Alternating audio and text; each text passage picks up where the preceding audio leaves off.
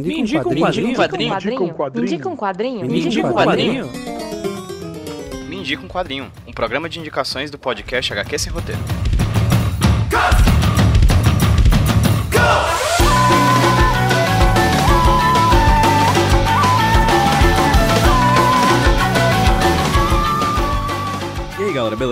Aqui quem tá falando com vocês é o Pedro, trazendo pra vocês mais um Indico Quadrinho, podcast indicações aqui do HQ Sem Roteiro Podcast. E hoje quem vai indicar um quadrinho pra vocês não vai ser eu, mentira, vai sim. Sou eu mesmo que vou indicar um quadrinho pra vocês e um quadrinho que eu recebi no ano de 2021, que é menos um quadrinho do que um tratado sobre a arte de fazer quadrinhos. Eu explico pra vocês daqui a pouquinho. Mas primeiro deixa eu falar rapidinho pra vocês. Segue a gente, o arroba HQ Sem Roteiro, em todas as redes sociais, no Twitter, no Instagram e agora também lá no TikTok. A gente tá fazendo uma série de vídeos, de mini ensaios, enfim, vários vídeos interessantíssimos falando sobre quadrinhos e séries e livros e filmes pra vocês por lá também. Arroba HQ Sem Roteiro lá no TikTok. Mas agora, indo pra indicação, eu tô aqui pra falar pra vocês sobre o calhamaço de mais de 600 páginas chamado Hokusai, pesquisado, roteirizado e desenhado por Shotaro Ishinomori. Shotaro Ishinomori, que por sua vez é um dos grandes mangakas lá do Japão, criador de obras como Cyborg 009, desenhou os mangás de Kamen Rider também, enfim, ele é um cara que tá profundamente vinculado aí aos quadrinhos dos mais variados tipos, mas eu acabo chutando aqui, completamente chutado, que os quadrinhos dele que fizeram mais sucesso são aqueles voltados pra ficção científica. Mas em Hokusai a gente tem essa lenda desenhando a história de vida de uma outra lenda. Para quem acompanha o HQ esse roteiro e já viu alguma coisa minha falando sobre história das histórias em quadrinhos, eu costumo sempre pontuar que eu penso que os quadrinhos não nascem em um determinado local. Ele é um fenômeno global que possui várias manifestações em vários locais do mundo ao mesmo tempo. E se você for procurar sobre as histórias dos quadrinhos no Japão, vocês vão encontrar provavelmente no Google um termo chamado Hokusai Manga. Manga, mangá, é o termo que a gente utiliza até hoje para falar sobre os quadrinhos vindos do Japão. Uma das traduções mais conhecidas desse termo seria algo como desenhos engraçados, desenhos divertidos. E o Hokusai, que vem antes do mangá, vem do nome de um artista. Hokusai Manga é mangá do Hokusai. E nesse quadrinho, Hokusai, lançado aqui no Brasil pela Pipoca e Nankin, a gente tem o Shotaro Ishinomori fazendo um trajeto sobre a vida do Hokusai, esse cara que é uma lenda no sentido mais amplo da palavra, tanto pela influência dele nos quadrinhos mundiais até hoje, como no fato da lenda ter um quê de mito, né? Ter um quê de ficção, em que o Shotaro mostra pra gente nesse quadrinho em vários capítulos diferentes que vão e que voltam na história de vida do Hokusai. Ele é uma história não linear, em que a gente tem tramas, por exemplo, que se focam na infância dele, na adolescência, na fase adulta e na velhice. E não se engane, Hokusai não é um cara legal. Ele é um artista altamente influente, completamente ciente da so, do seu próprio poder como artista, e isso, de certa maneira, acaba influenciando o fato dele ser uma personagem ambígua. Um grande artista, mas também um grande escroto, assim. A edição da Pipoca Nankin é um show à parte. Como eu falei para vocês no começo desse podcast, é um quadrinho que tem mais de 600 páginas. E são 600 páginas belíssimas, impressas num papel pólen de altíssima qualidade. A edição também traz uma luva, né, envolvendo a capa, que tem a imagem mais reproduzida do Hokusai da história. Na verdade, segundo uma matéria da BBC News que eu tô vendo aqui de 25 de agosto de 2017, a grande onda de Kanagawa é a obra de arte mais reproduzida do mundo. Ela foi criada quando o Hokusai tinha 70 anos, em estilo de estilogravura, e essas pranchas de madeira foram utilizadas para fazer várias e várias reproduções dessa grande onda, que chegaram a penetrar, por exemplo, no campo da arte europeia, influenciando pessoas como Van Gogh e Monet. Vocês com certeza já viram a grande onda de Kanagawa, essa imagem em algum canto, e se não viram, procurem aí o mangá do Hokusai para vocês entenderem do que eu tô falando. O cerne da história do Hokusai que é trazido para esse mangá é a busca incessante desse homem que começa a fazer arte já com uma certa idade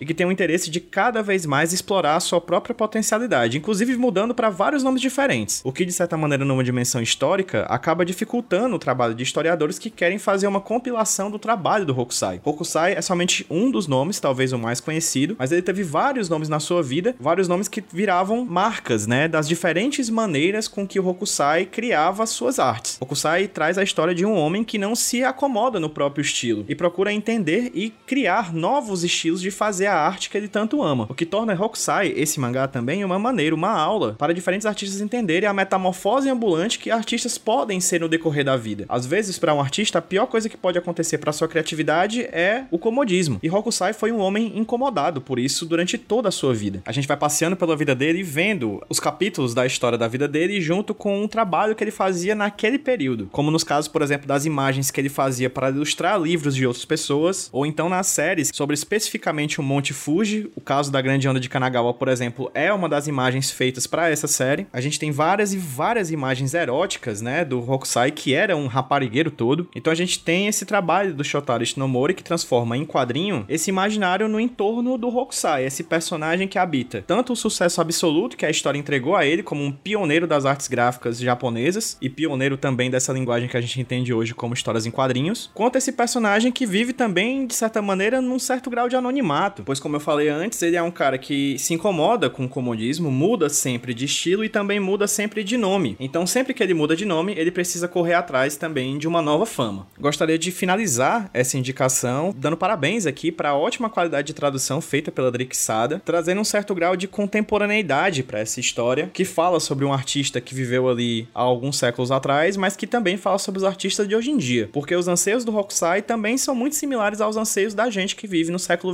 21. O incômodo de procurar um estilo, o incômodo de achar vários estilos nessa procura, a vontade de viver de arte e a vontade de conseguir de alguma maneira permanecer vivo através de sua arte mesmo depois da morte. Então fica aqui a minha recomendação, Hokusai do Shotaro Ishinomori, lançado aqui no Brasil pela editora Pipoque Nankin, um baita quadrinho, com uma baita pesquisa e uma HQ que, além de tudo, vai ficar belíssima na sua estante, pois tanto a edição quanto o trabalho do Rokusai é digno de aplausos. Agradeço enormemente ao pessoal da Pipoque Nankin por mandar aqui para casa esse quadrinho. Valeu, pessoal. Amei de paixão o sai. E agradeço também a todos vocês que ouviram mais um Mendigo com Quadrinho. Até a próxima. Tchau, tchau.